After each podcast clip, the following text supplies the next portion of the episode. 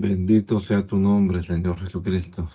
agradecemos, Señor, inmensamente tu bondad y tu misericordia para con nosotros en este día. Gracias, mi Dios, por la vida que nos das, por la salud que disfrutamos. Y gracias también, Señor Jesús, que podemos hoy otra vez más comenzar nuestro día y esta semana también leyendo tu palabra. Estamos leyendo estos dichos sabios, Señor, y esperamos que nos des la sabiduría que necesitamos para comprenderlos y para ponerlos en práctica en nuestro diario vivir. Lo rogamos, Padre amado, en el nombre de Jesús. Amén. Amén.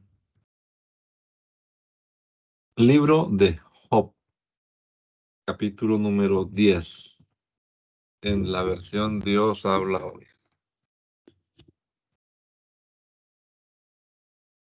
Ya estoy cansado de vivir. Voy a desahogarme con mis quejas. Voy a darle rienda suelta a mi amargura. Oh Dios, no me declares culpable. Dime de qué me acusas. Siendo así que tú mismo me creaste, ¿te parece bien maltratarme y despreciarme y mostrarte favorable a los planes de los malos? ¿Acaso ves las cosas como las ven los hombres? ¿Acaso en tu vida tan corta es tu vida tan corta como la de un mortal? Entonces, ¿por qué andas buscándome faltas y pecados aun cuando sabes que yo no soy culpable y que nadie me puede salvar de tu poder? Tú me formaste con tus propias manos y ahora me quieres destruir. Recuerda que me hiciste del barro. ¿Vas ahora a convertirme otra vez en polvo? Hiciste que mi cuerpo se formara como se forma el queso al cuajarse la leche. Me revestiste de carne y de piel, entrelazaste mis huesos y tendones, me diste vida, me brindaste amor, y con tus cuidados me has mantenido con vida. Pero ahora veo que allá en tu corazón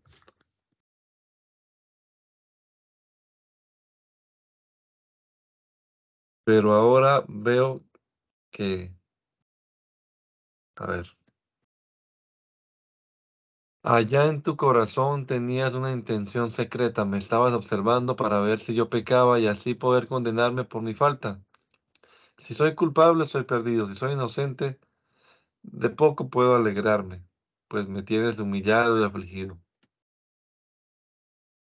Si me muestro arrogante, tú como un león me persigues y hasta haces milagros para destruirme. Nunca te faltan testigos contra mí. Tu ira contra mí va en aumento como un ejército. Me atacas sin cesar. ¿Por qué me dejaste nacer? Debí morir antes que nadie pudiera verme. Habría pasado del seno de mi madre a la tumba. Sería como si nunca hubiera existido. Ya que mi vida es corta, déjame en paz Déjame tener un poco de alegría antes de irme al viaje sin regreso, al país de la oscuridad y las tinieblas, al país de las sombras y la confusión, donde la luz misma es igual a las tinieblas. Toda esa palabrería merece una sofar. Toda esa palabrería merece una respuesta, pues no por hablar mucho se tiene la razón. ¿Crees que con tu verborrea nos vas a hacer callar y que nadie es capaz de responder a tus burlas? Tú dices que tu doctrina es recta y tú mismo te consideras puro. Ojalá Dios hablara para responderte. Él te enseñaría los secretos de la sabiduría que son muy difíciles de entender. Así verías que Dios no te ha castigado tanto como mereces. ¿Crees que puedes penetrar en los misterios de Dios y llegar hasta lo más profundo de su ser? ¿Qué puedes hacer si son más altos que el cielo?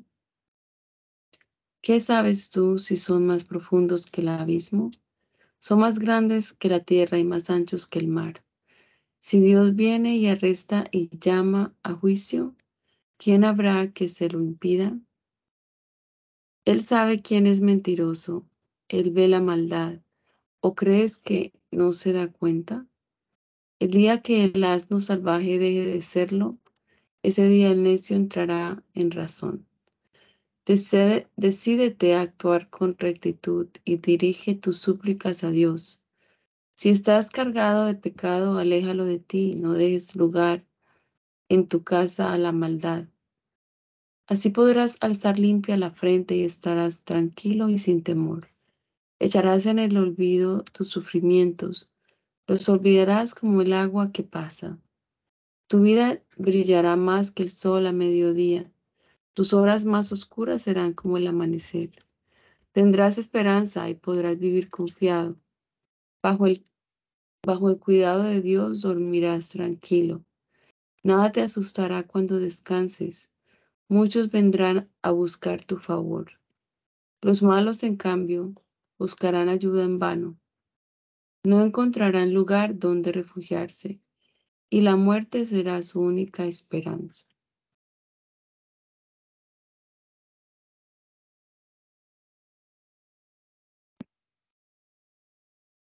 Eh, ¿Sigue?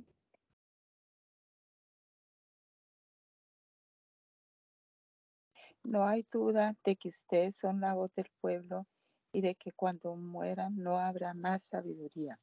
Pero también yo tengo entendimiento y en nada soy inferior a ustedes. ¿Quién no sabe todo esto? Aunque soy inocente e intachable y en otro tiempo Dios oía mi súplica, mis amigos se ríen de mí. El que está seguro desprecia al infeliz, no le importa empujar al que está a punto de caer. Los bandidos tienen paz en sus hogares, los que ofenden a Dios viven tranquilos pensando que lo tienen en su puño. Pregunta a las bestias o a las aves, ellas te pueden enseñar. También a la tierra y a los peces del mar puedes pedirles que te instruyan. ¿Hay alguien todavía que yo sepa que Dios lo hizo todo con su mano? ¿Hay alguien todavía que no sepa que Dios lo hizo todo con su mano? En su mano está la vida de todo ser viviente. El oído distingue las palabras igual que el paladar reconoce los sabores. Los ancianos tienen sabiduría, la edad les ha dado entendimiento, pero Dios es sabio y poderoso. Él hace planes y los lleva a cabo. Lo que Dios destruye, nadie lo puede reconstruir. Al que Dios encierra, nadie lo puede libertar. Si él retiene la lluvia, todo se seca. Si le da salida, se inunda la tierra. Su poder le da siempre la victoria. Sujetos a él están el engañado y el que engaña. Él hace que los sabios pierdan su inteligencia y que los jueces se vuelvan locos. Deja sin autoridad a los reyes y los hace ir cautivos y desnudos. Quita a los sacerdotes de su oficio y derroca a los que están en el poder. A los consejeros de confianza deja sin palabra y quita el buen juicio a los ancianos. Hace que los señores queden sin honra y que los fuertes pierdan su fuerza. Da a conocer los secretos más ocultos y saca a la luz las cosas más oscuras. Él engrandece y destruye a las naciones, las dispersa y las reúne. Quita la inteligencia a los jefes de un país y los hace perderse en un desierto sin camino donde andan a tientas en la oscuridad, tambaleándose como borrachos. Todo esto lo he visto con mis propios ojos, lo he escuchado con mis propios oídos.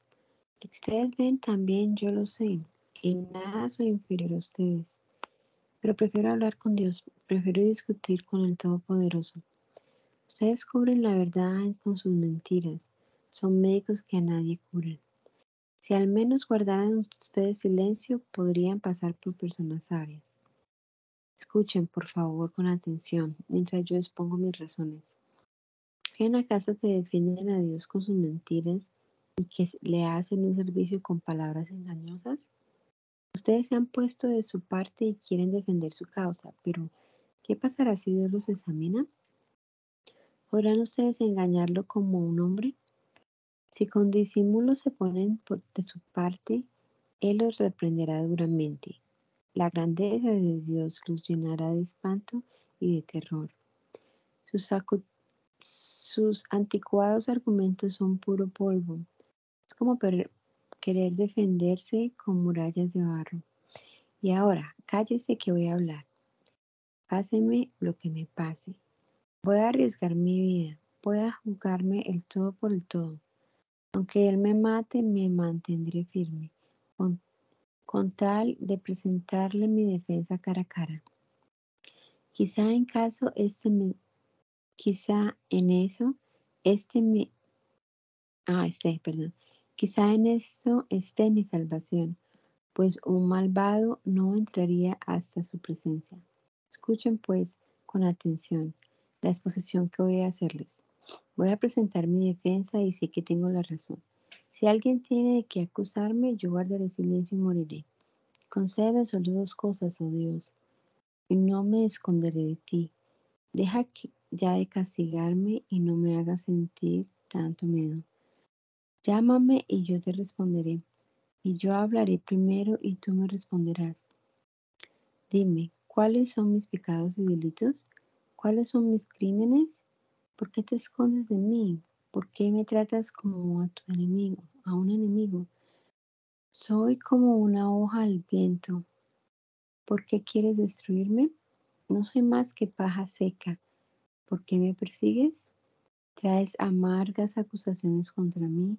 Me pides cuentas de las faltas de mi juventud. Me pones cadenas en los pies, vigilas todos mis pasos examinas todas mis pisadas. Me voy deshaciendo como algo podrido, como ropa que se come la polilla. El hombre nacido de mujer tiene una vida corta y llena de zozobras. Es como una flor que se abre y luego se marchita, pasa y desaparece como una sombra. Y en este hombre has puesto los ojos y contra él quieres entablar un juicio. No hay nadie que pueda sacar pureza de la impureza. Si tú eres quien determina cuánto ha de vivir el hombre, y le pones un límite que no puede pasar. Aparta de él tus ojos y déjalo en paz. Déjalo disfrutar de su vida de asalariado. Cuando se corta un árbol, queda aún la esperanza de que retoñe y de que jamás le falten renuevos.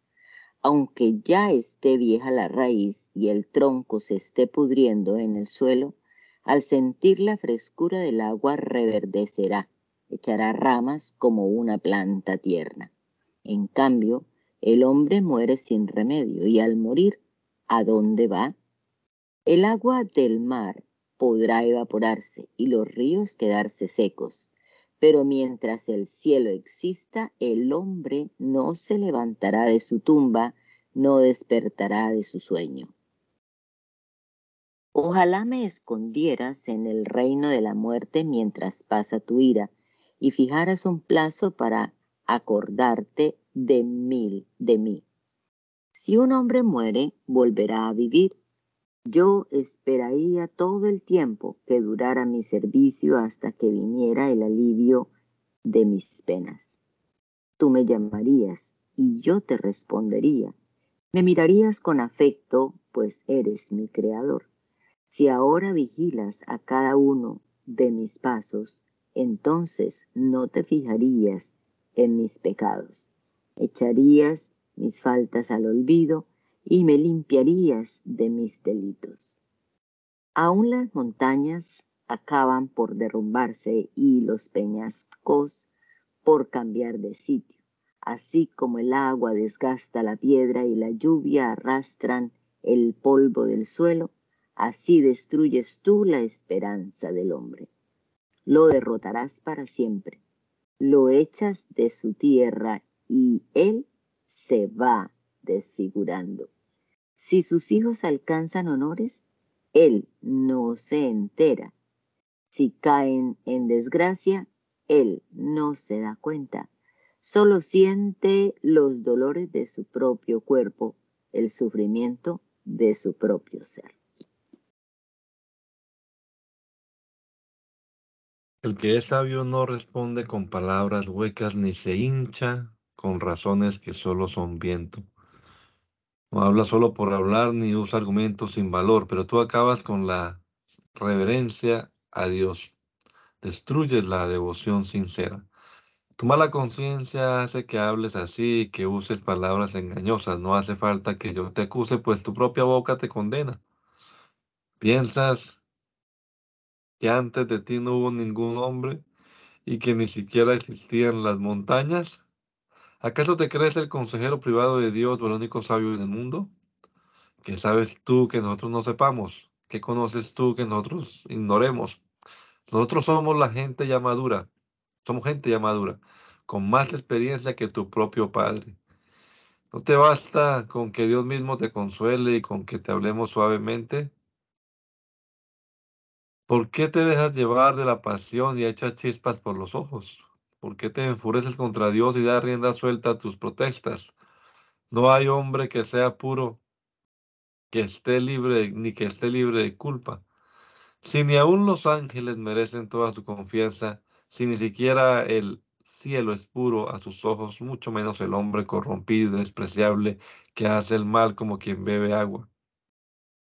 Escúchame, pues te voy a decir algo que sé por experiencia, algo que los sabios nos enseñan. Ellos lo aprendieron de sus antepasados a quienes fue dada la tierra y entre quienes no hubo mezcla de extranjeros. La vida del hombre malvado y violento es corta llena de tormentos. Oye ruidos que lo asustan. Cuando más seguro está, lo asaltan los ladrones. No tiene esperanza de escapar de la oscuridad. Un puñal está en espera de matarlo. Su cadáver servirá de alimento a los buitres. Él sabe que su ruina es inevitable. La oscuridad lo llenará de terror y lo asaltarán la angustia y la desgracia, como cuando un rey ataca en la batalla. Esto le pasa al que levanta su mano contra Dios, al que se atreve a desafiar al Todopoderoso al que, protegido con un escudo, se lanza en forma insolente contra Dios. Llenos de grasa tienen la cara y los costados. Las ciudades donde viva quedarán en ruina, las casas quedarán abandonadas y convertidas en montones de escombros.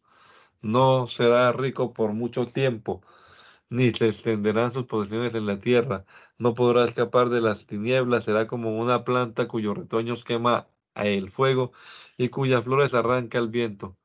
Que no confíe totalmente en el engaño, pues no logrará más que ser engañado.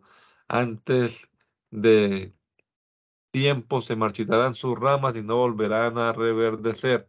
Será como una vid cuyas uvas no maduran, como un olivo cuyas flores no caen.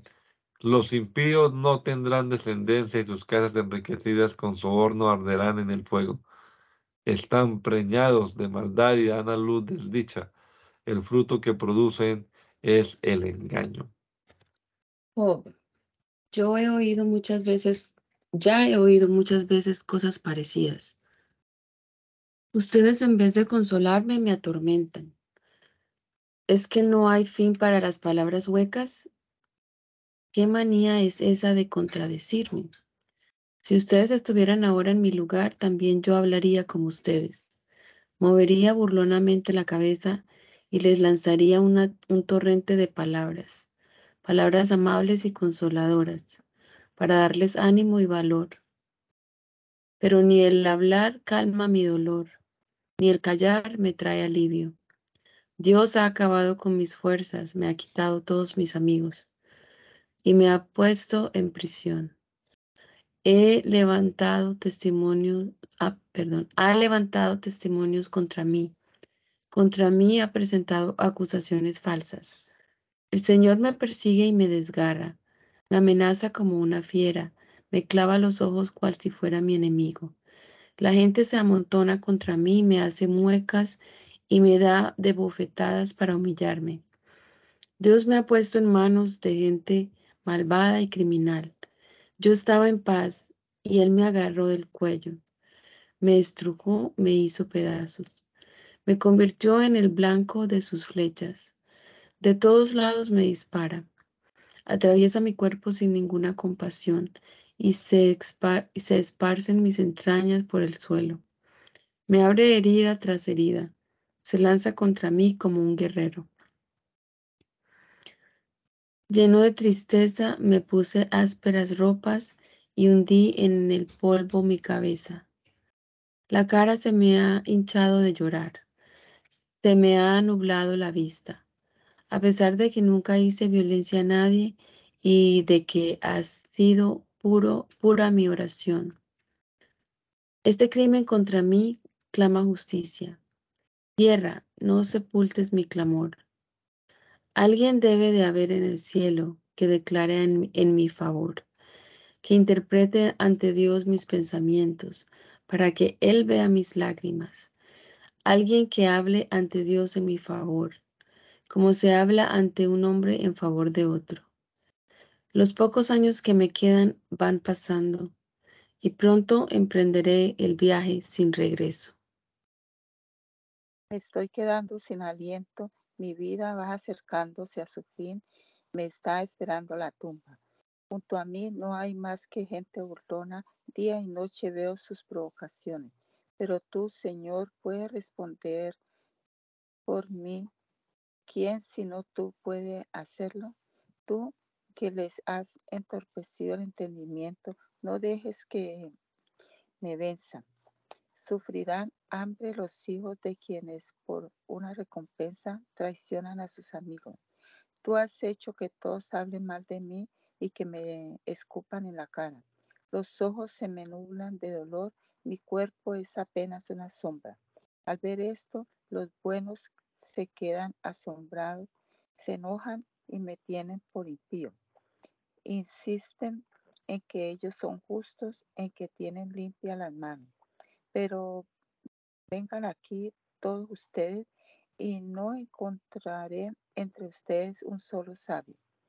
Van pasando los días de mi vida y mis planes y deseos se ven frustrados, pero ustedes convierten la noche en día a pesar de la oscuridad. Dicen que la luz se acerca. Lo único que puedo esperar es la muerte y tenderme a dormir en las tinieblas. Mi padre, mi madre, mis hermanos son los gusanos y el sepulcro. ¿Dónde ha quedado mi esperanza? ¿Dónde está mi bienestar? ¿Bajarán conmigo al reino de la muerte para que juntos reposemos en el polvo? Bildad, ¿cuándo va a dejar de hablar esta gente, esta gente? Si fuera razonable podríamos hablar. ¿Por qué se nos trata como animales y se nos considera estúpidos?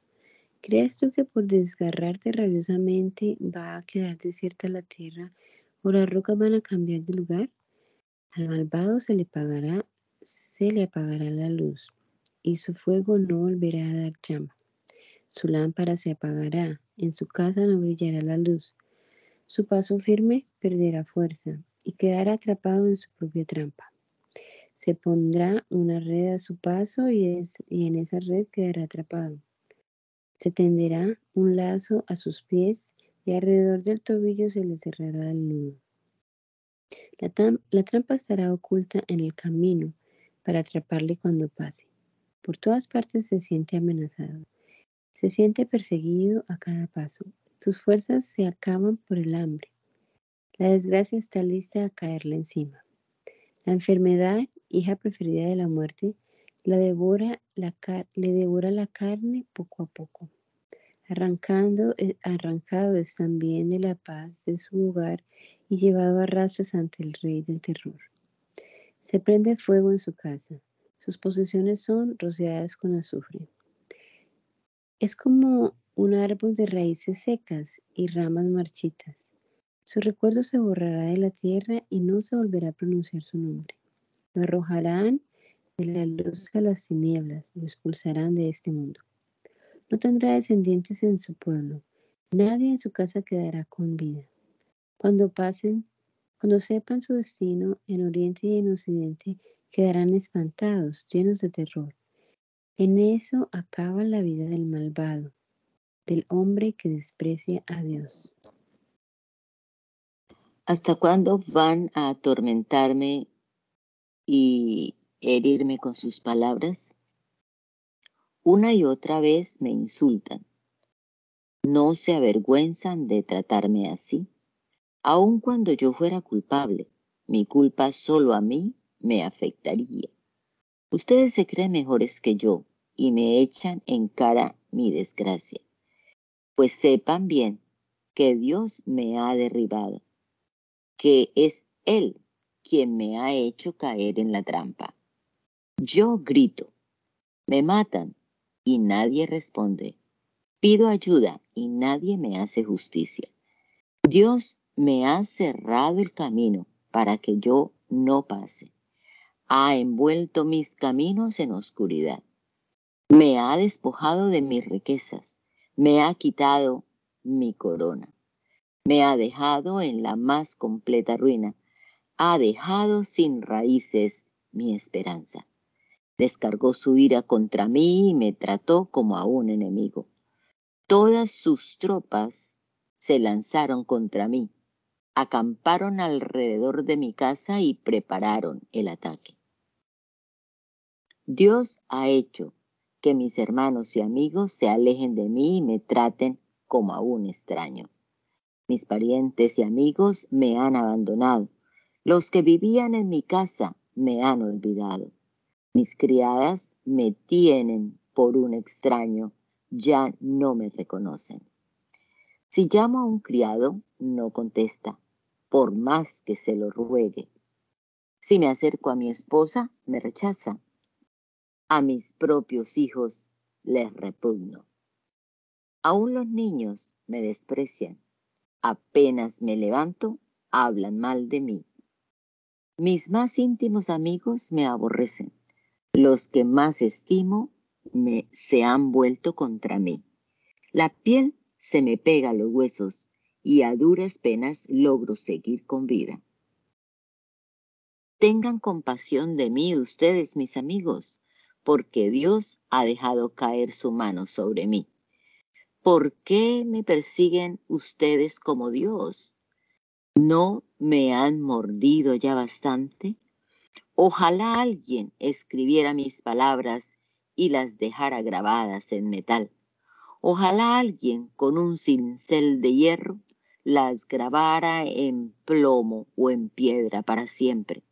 Yo sé que mi defensor vive y que él será mi abogado aquí en la tierra. Y aunque la piel se me caiga a pedazos, yo en persona veré a Dios.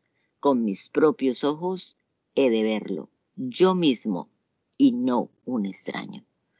Las fuerzas me fallaron. Al oír que ustedes decían, ¿cómo podremos perseguirlo?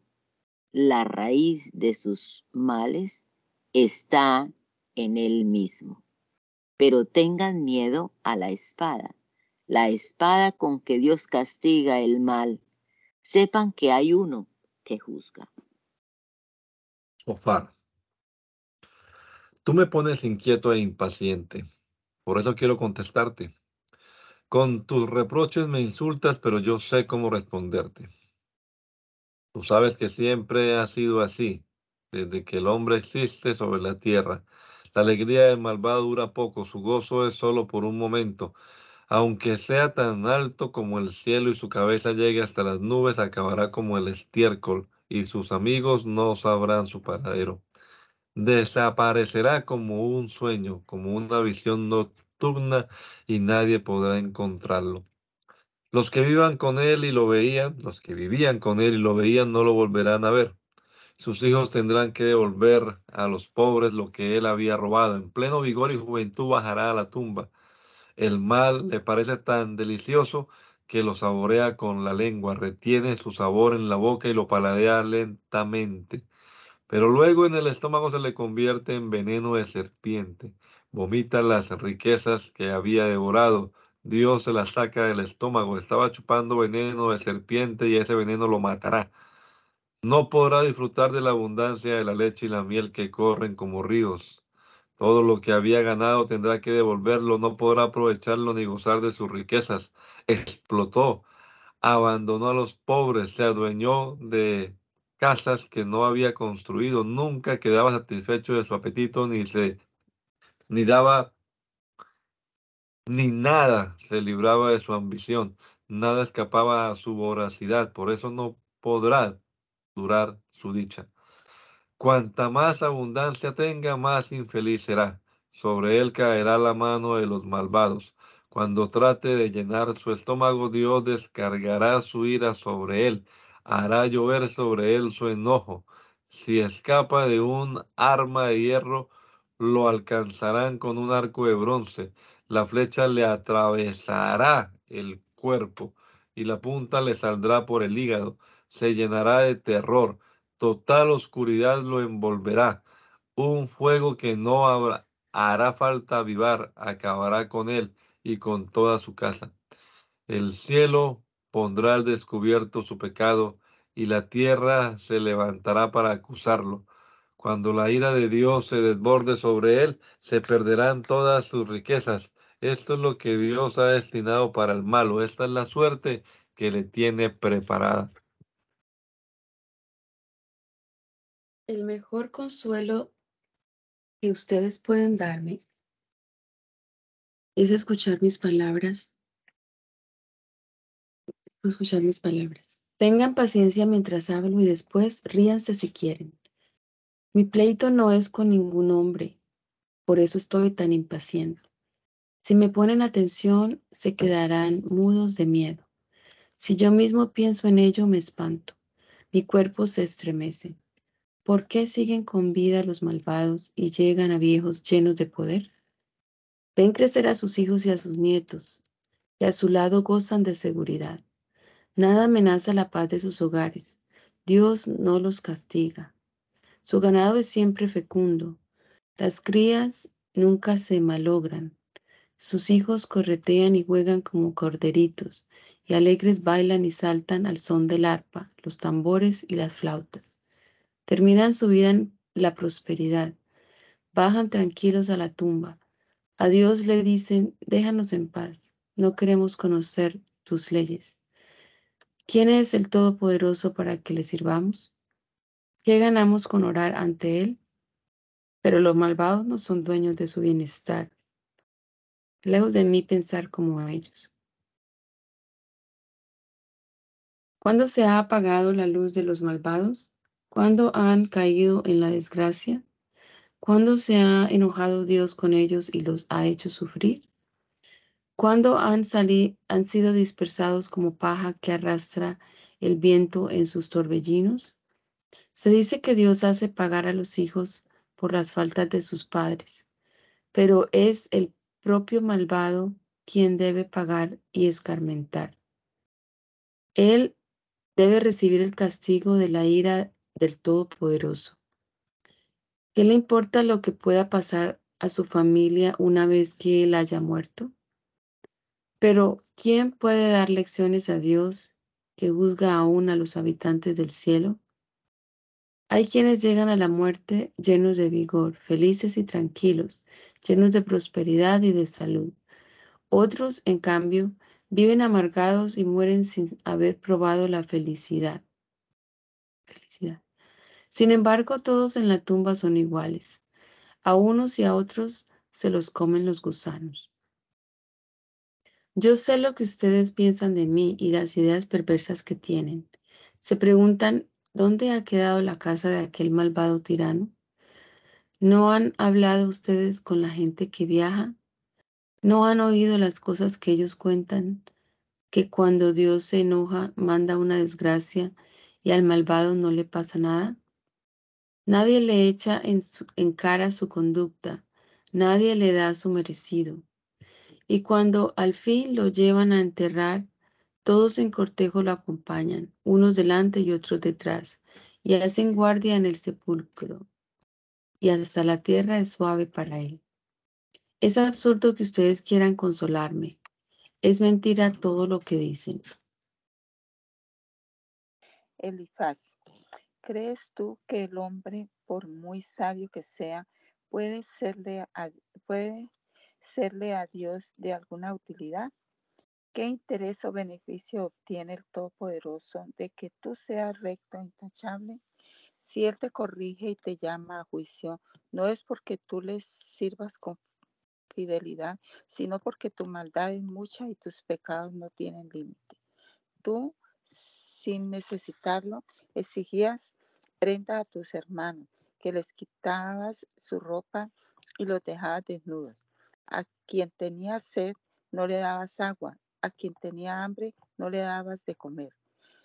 Como eras poderoso y respetable, te creías el dueño de la tierra. Dejabas ir a las viudas con las manos vacías y maltratabas a los huérfanos. Por eso ahora el peligro te rodea y te sientes de pronto lleno de terror. Todo es oscuridad, no puedes ver nada. Un torrente de agua te inunda. Dios está en lo más alto del cielo. Las estrellas más altas quedan a sus pies. ¿Cómo puedes decir que Dios no se da cuenta que las densas nubes le impiden juzgar? ¿Cómo puede decir que Dios no ve porque anda paseando de un lado a otro del cielo? ¿Piensa seguir por el camino oscuro que han seguido los malvados? Ellos murieron muy pronto como arrebatados por un río crecido. Decían a Dios, déjanos en paz. ¿Qué puede hacer el Todopoderoso por nosotros? Y sin embargo, Él fue quien llenó sus casas de bienes. Lejos de mí, de mí pensar como los malos. Los justos ven esto y se alegran, los inocentes se ríen al ver que las riquezas de los malos acaban devoradas por el fuego. Ponte de nuevo en paz con Dios y volverás a tener prosperidad. Deja que Él te instruya, grábate en la mente sus palabras si te humilla, si te vuelves al Todopoderoso y alejas el mal de, tu, de la casa, y si mira aún el oro más precioso, como si fuera polvo, como piedras del arroyo, el Todopoderoso será entonces tu oro y tu plata en abundancia. Él será tu alegría y podrás mirarlo con confianza. Si le pides algo, Él te escuchará y tú cumplirás las promesas que le hagas. Tendrás éxito en todo lo que emprendas. La luz brillará en tu camino, porque Dios humilla al orgulloso y salva al humilde. Él te librará si eres inocente, si estás limpio de pecado. Job. Una vez más mis quejas son amargas porque Dios ha descargado su mano sobre mí. Ojalá supiera yo dónde encontrarlo y cómo llegar a donde vive. Presentaría ante él mi caso, pues me sobran argumentos. Ya sabría cómo responder a lo que él me contestara. Pero él no usaría la fuerza como argumento, sino que me escucharía y reconocería que tengo la razón. Me declararía inocente, me dejaría libre para siempre. Pero busco a Dios en el oriente y allí no está. Lo busco en el occidente y no lo encuentro. Me dirijo al norte y no lo veo. Me vuelvo al sur y no lo percibo. Él conoce cada uno de mis pasos. Puesto a prueba, saldré puro como el oro. Yo siempre he seguido sin desviarme el camino que Él me ha señalado. Siempre he cumplido sus leyes y mandatos y no mi propia voluntad. Cuando Él decide realizar algo, lo realiza. Nada le hace cambiar de parecer. Lo que Él me dispuso a hacer, lo que Él ha dispuesto a hacer conmigo, eso hará, junto con otras cosas semejantes. Por eso le tengo miedo. Solo el pensarlo me llena de terror. Dios, el Todopoderoso, me tiene acobardado. Ojalá la noche me hiciera desaparecer y me envolviera la oscuridad. ¿Por qué el Todopoderoso no señala fechas para actuar de modo que sus amigos puedan verlas. Los malvados cambian los linderos de los campos, roban ovejas para aumentar sus rebaños, despojan de sus animales a los huérfanos y a las viudas, apartan a los pobres del camino y la gente humilde tiene que esconderse. Los pobres, como asnos salvajes del desierto, salen a buscar con trabajo su comida y del desierto sacan alimento para sus hijos. Van a recoger espigas en campos ajenos o a rebuscar en los viñedos de los malos. Pasan la noche sin nada con que cubrirse, sin nada que los proteja del frío. La lluvia de las montañas los empapa y se abrazan a las rocas en busca de refugio. Les quitan a las viudas sus recién nacidos y a los pobres les exigen prendas. Los pobres andan casi desnudos cargando trigo mientras se mueren de hambre. Mueven las piedras del molino para sacar aceite, pisan las uvas para hacer vino y mientras tanto se mueren de sed. Lejos de la ciudad, los que agonizan lloran y lanzan gemidos, pero Dios no escucha su oración. Hay algunos que odian la luz y a todos sus caminos se apartan, y en todos sus caminos se apartan de ella. El asesino madruga para matar al pobre y al anochecer se convierte en ladrón. El adúltero espera que oscurezca y se tapa bien la cara, pensando, así nadie me ve. El ladrón se mete de noche en las casas. Todos ellos se encierran de día. Son enemigos de la luz. La luz del día es para ellos densa oscuridad. Prefieren los horrores de la noche. Sofar. El malvado es arrastrado por el agua. Sus tierras quedan bajo maldición y nadie vuelve a trabajar en sus viñedos. Con el calor de la sequía la nieve se derrite y en el sepulcro el pecador desaparece. Su propia madre se olvida de él, los gusanos se lo comerán y nadie volverá a recordarse de él. El malo caerá como un árbol cortado, con las mujeres sin hijos y con las viudas fue siempre cruel jamás las ayudó. Pero Dios con su fuerza derriba a los poderosos. Cuando Él actúa, nadie tiene segura la vida. Dios los deja vivir confiados, pero vigila cada uno de sus pasos. Por un momento se levanta el malo, pero pronto deja de existir. Se marchita como hierba arrancada, como espiga que se dobla. Y si esto es así, ¿quién podrá desmentirme y probar que estoy equivocado? Bildad, Dios es poderoso y temible. Él establece la paz en el cielo. Sus ejércitos son incontables. Su luz brilla sobre todos. ¿Podrá pues un simple hombre ser puro e inocente frente a Dios? A sus ojos ni la luna tiene brillo ni son puras las estrellas, mucho menos el hombre, ese gusano miserable. Qué manera de ayudar al débil, de salvar al que ya no tiene fuerzas. Qué bien sabes dar consejos e instruir al ignorante. ¿Con ayuda de quién has dicho esas palabras? ¿Quién te ha inspirado para hablar así? Bildad. Los muertos que habitan el mar profundo tiemblan de miedo en el fondo del mar. El sepulcro reino de la muerte no encierra misterios para Dios. Dios extendió el cielo sobre el vacío y colgó la tierra sobre la nada. Él encierra el agua en las nubes sin que las nubes revienten con el peso. oscurece la cara de la luna, cubriéndola con una nube. Ha puesto el horizonte del mar como límite entre la luz y las tinieblas. Cuando Dios amenaza, tiemblan de miedo los montes en que se apoya el cielo. Con su fuerza dominó al mar. Con su habilidad derrotó al monstruo Raab.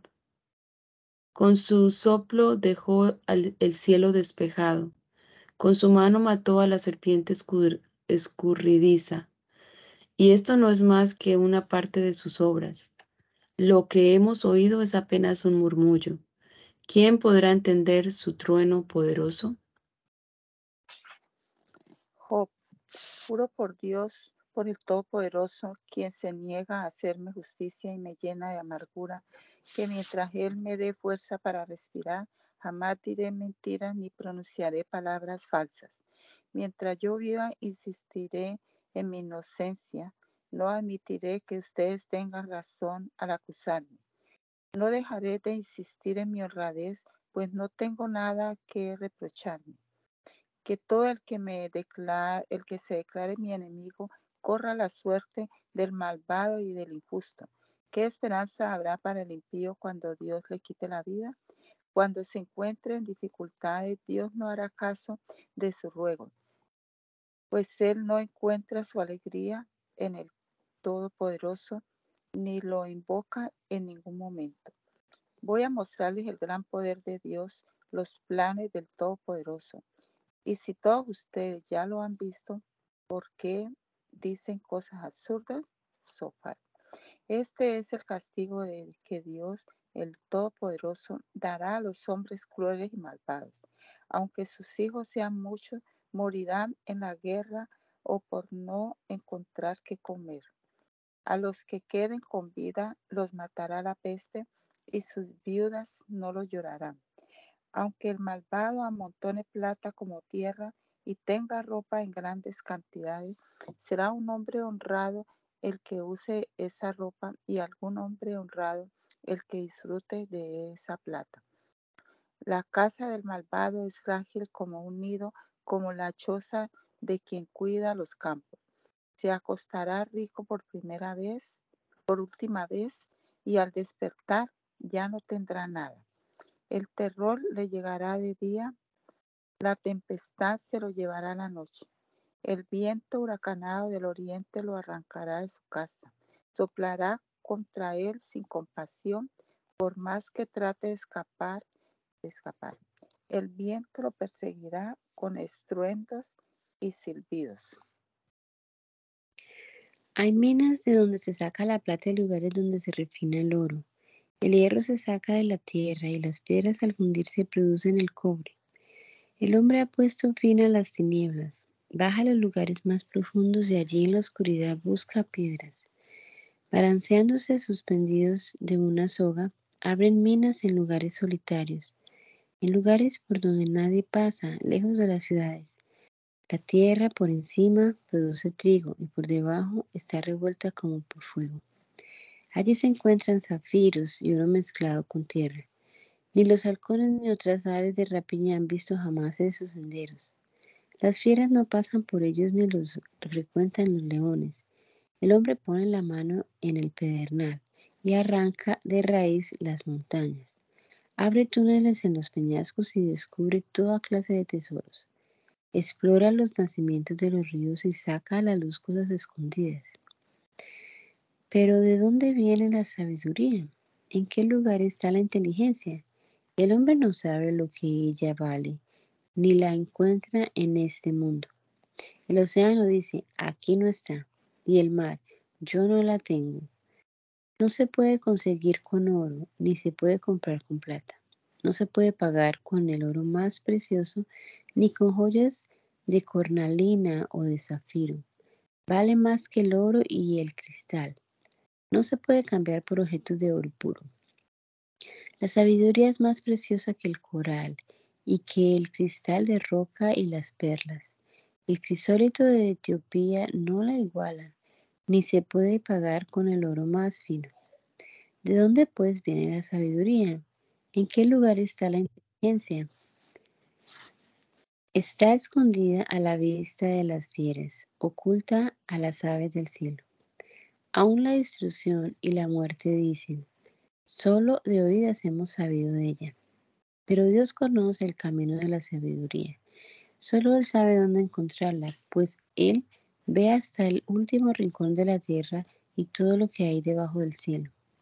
Cuando Dios le fijó la fuerza al viento y puso un límite al agua, cuando estableció las leyes de la lluvia y señaló el camino de la tormenta, también vio a la sabiduría vio su justo valor, la examinó y le dio su aprobación. Y dijo Dios a los hombres, servir fielmente al Señor, esto es sabiduría. Apartarse del mal, esto es inteligencia.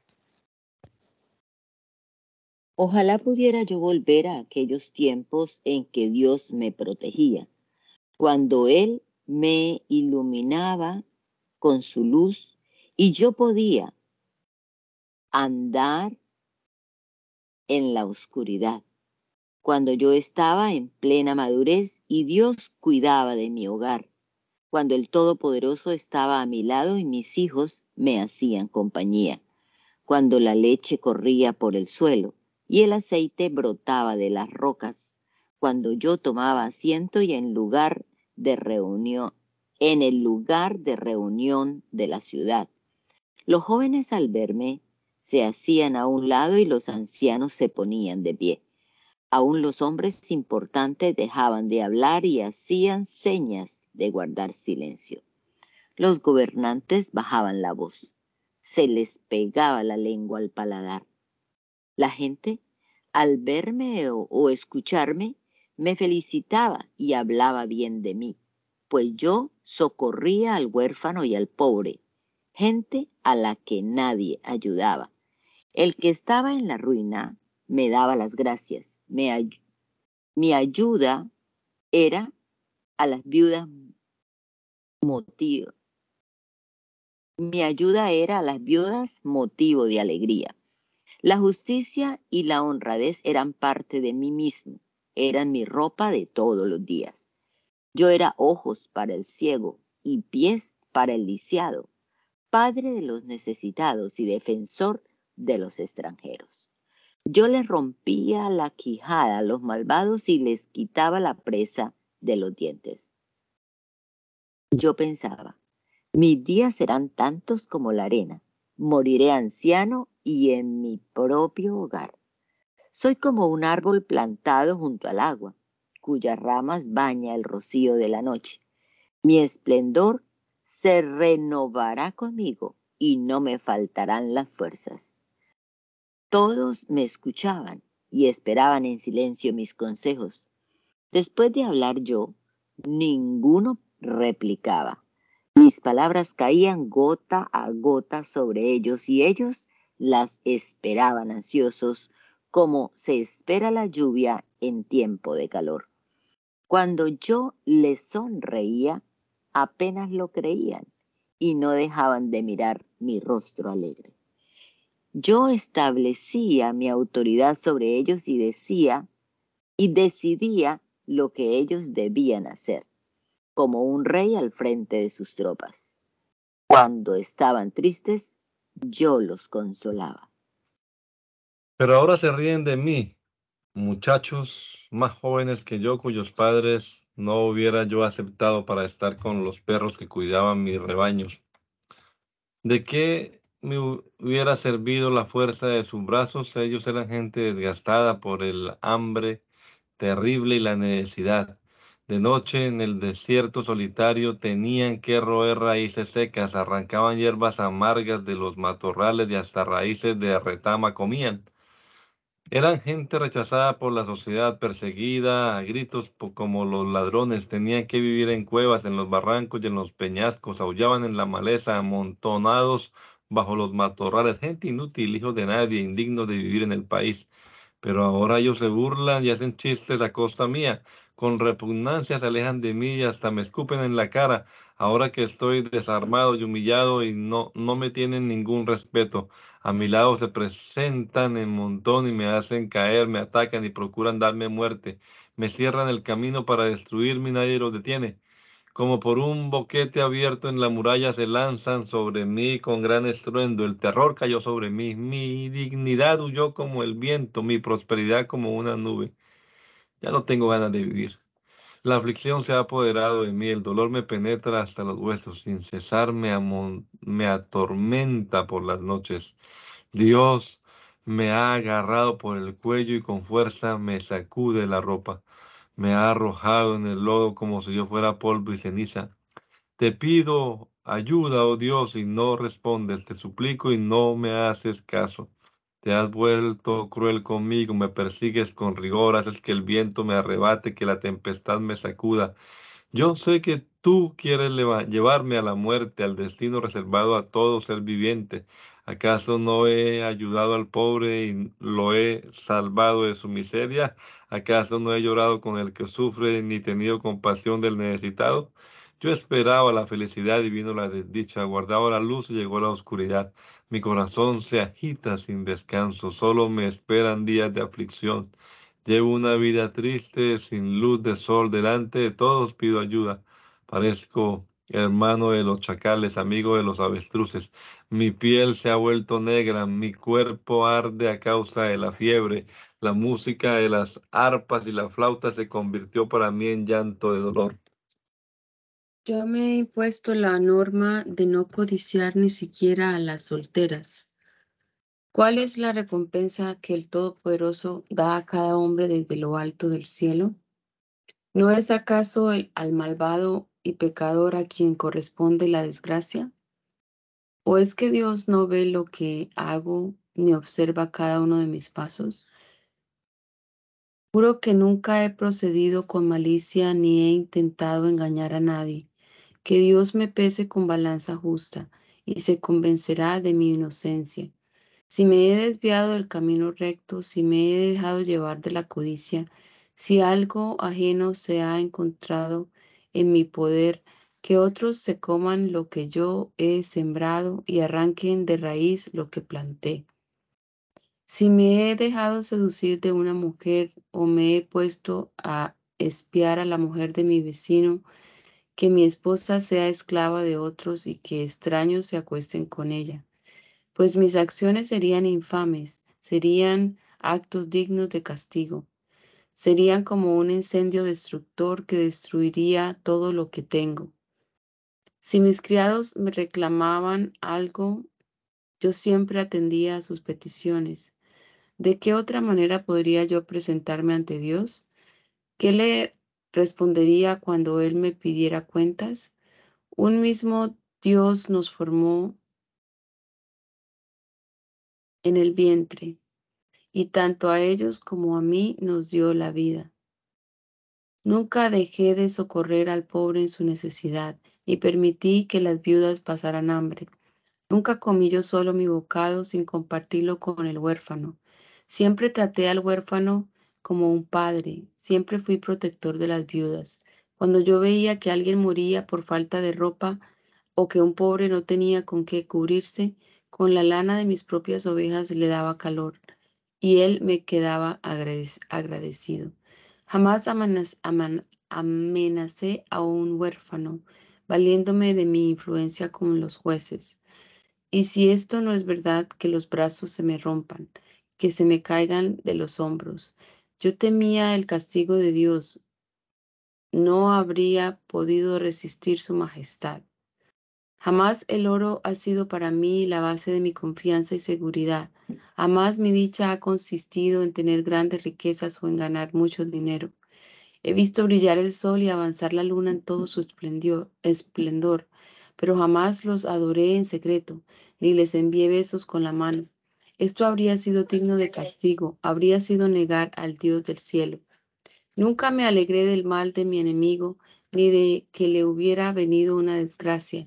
Jamás lancé sobre él una maldición ni le deseé la muerte.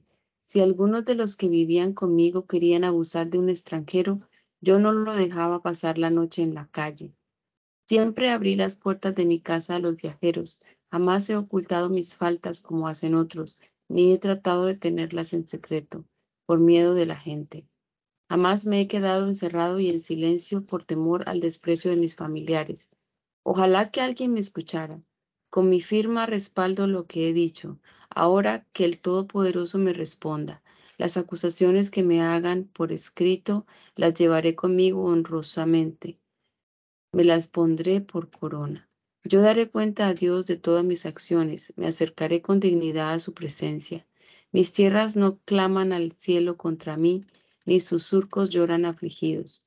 Pero si alguien le, pero si a alguien le he robado sus productos o si he explotado a los campesinos, que mis tierras produzcan espinos en vez de trigo y mala hierba en vez de cebada. Con esto terminó Job su defensa. Al ver los tres hombres que Job insistía en que era inocente, dejaron de discutir con él.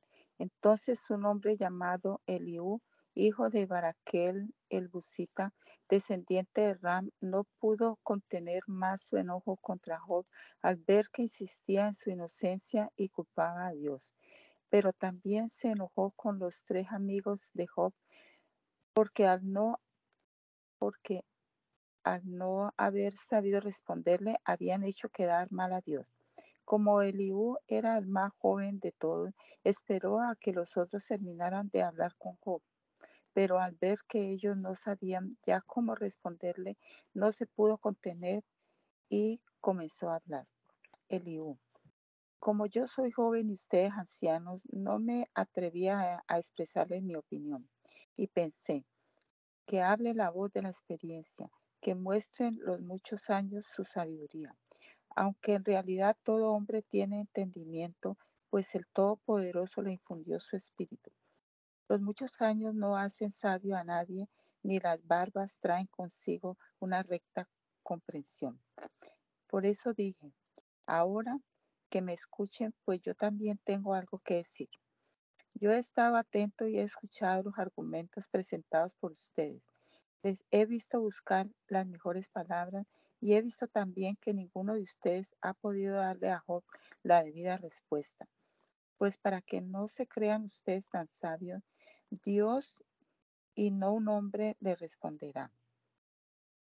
Pero ni Job se ha dirigido a mí, ni yo voy a contestarle como ustedes. Job, estos tres están confundidos y les faltan palabras para responderte. Pero no creas que yo voy a callar porque ellos callan, porque se quedan sin responderte. Voy a tomar parte en el asunto y diré lo que tengo que decir. Estoy tan lleno de palabras que ya no puedo contenerme. Estoy a punto de estallar como el vino encerrado en cuero nuevo. Tengo que hablar para desahogarme, tengo que darte una respuesta. No voy a halagar a nadie, trataré a todos por igual. En realidad yo no acostumbro a hacer halagos. El Creador me castigará enseguida si lo hiciere. Por lo tanto, Job, escucha mis palabras, pon atención a lo que voy a decirte. Ya tengo en los labios la respuesta, voy a hablar con sinceridad y a decir francamente lo que pienso. Dios el Todopoderoso me hizo e infundió en mí su aliento. Respóndeme si puedes, prepárate a hacerme frente. Tú y yo somos iguales ante Dios, yo también fui formado de barro, así que no tienes por qué asustarte de mí, pues no te voy a imponer mi autoridad. Me parece que te oí decir, tales son las palabras que escuché, yo soy puro e inocente y no tengo falta ni pecado, pero Dios busca de qué acusarme y me trata como a su enemigo. Me ha puesto cadenas en los pies y vigila cada uno de mis pasos. Pero tal afirmación es incorrecta, pues Dios es más grande que los hombres. ¿Por qué le echas en cara que no conteste a ninguno de tus argumentos? Dios habla de muchas maneras, pero no nos damos cuenta. A veces lo hace en las noches o en un sueño o una visión, cuando los hombres ya duermen, cuando el sueño los domina. Dios habla al oído de los hombres, los reprende y los llena de miedo para apartarlos de sus malas obras y prevenirlos contra el orgullo. Así los libra de la tumba, los salva de la muerte. Otras veces Dios corrige al hombre con enfermedades, con fuertes dolores en todo su cuerpo. Todo alimento, aún el más delicioso, le resulta entonces insoportable. La carne se le va desgastando, se le pueden ver los huesos. Su vida está al borde del sepulcro y, a las puertas de la muerte. Pero si hay cerca de él un ángel, uno entre mil que hable en su favor y dé testimonio de su rectitud, que le tenga compasión y diga a Dios, líbralo de la, líbralo de la muerte, pues he encontrado su rescate. Entonces su cuerpo recobrará la salud, volverá a ser como en su juventud. Hará súplicas a Dios y Él lo atenderá. Con alegría verá a Dios cara a cara y cantará a los hombres la bondad de Dios. Dirá, pequé, cometí injusticias, pero Dios no quiso castigarme. Por el contrario, me salvó de la muerte y todavía puedo ver la luz. Así trata Dios al hombre una y otra vez, lo salva de la muerte, lo, lo deja seguir, viendo la luz. Escúchame, Job, con atención, guarda silencio mientras hablo. Si tienes algo que decir, respóndeme. Si tienes razón, lo admitiré con gusto. Pero si no, escúchame en silencio y yo te enseñaré a ser sabio. Soberano y eterno Dios, en esta mañana te damos gracias por la oportunidad que nos has eh, otorgado de poder eh, leer tu palabra, Señor, y escuchar todas estas reflexiones que nos hablan de tu gracia, de tu poder y cómo redimes al hombre, Señor, de su ignorancia. Te damos gracias, Señor, por el privilegio que nos das de servirte a ti de honrarte con nuestra vida. En tu nombre, Jesús, esperándonos. Bendiga, Señor Jesús, eh, en estas horas de este día que nos regalas. Amén.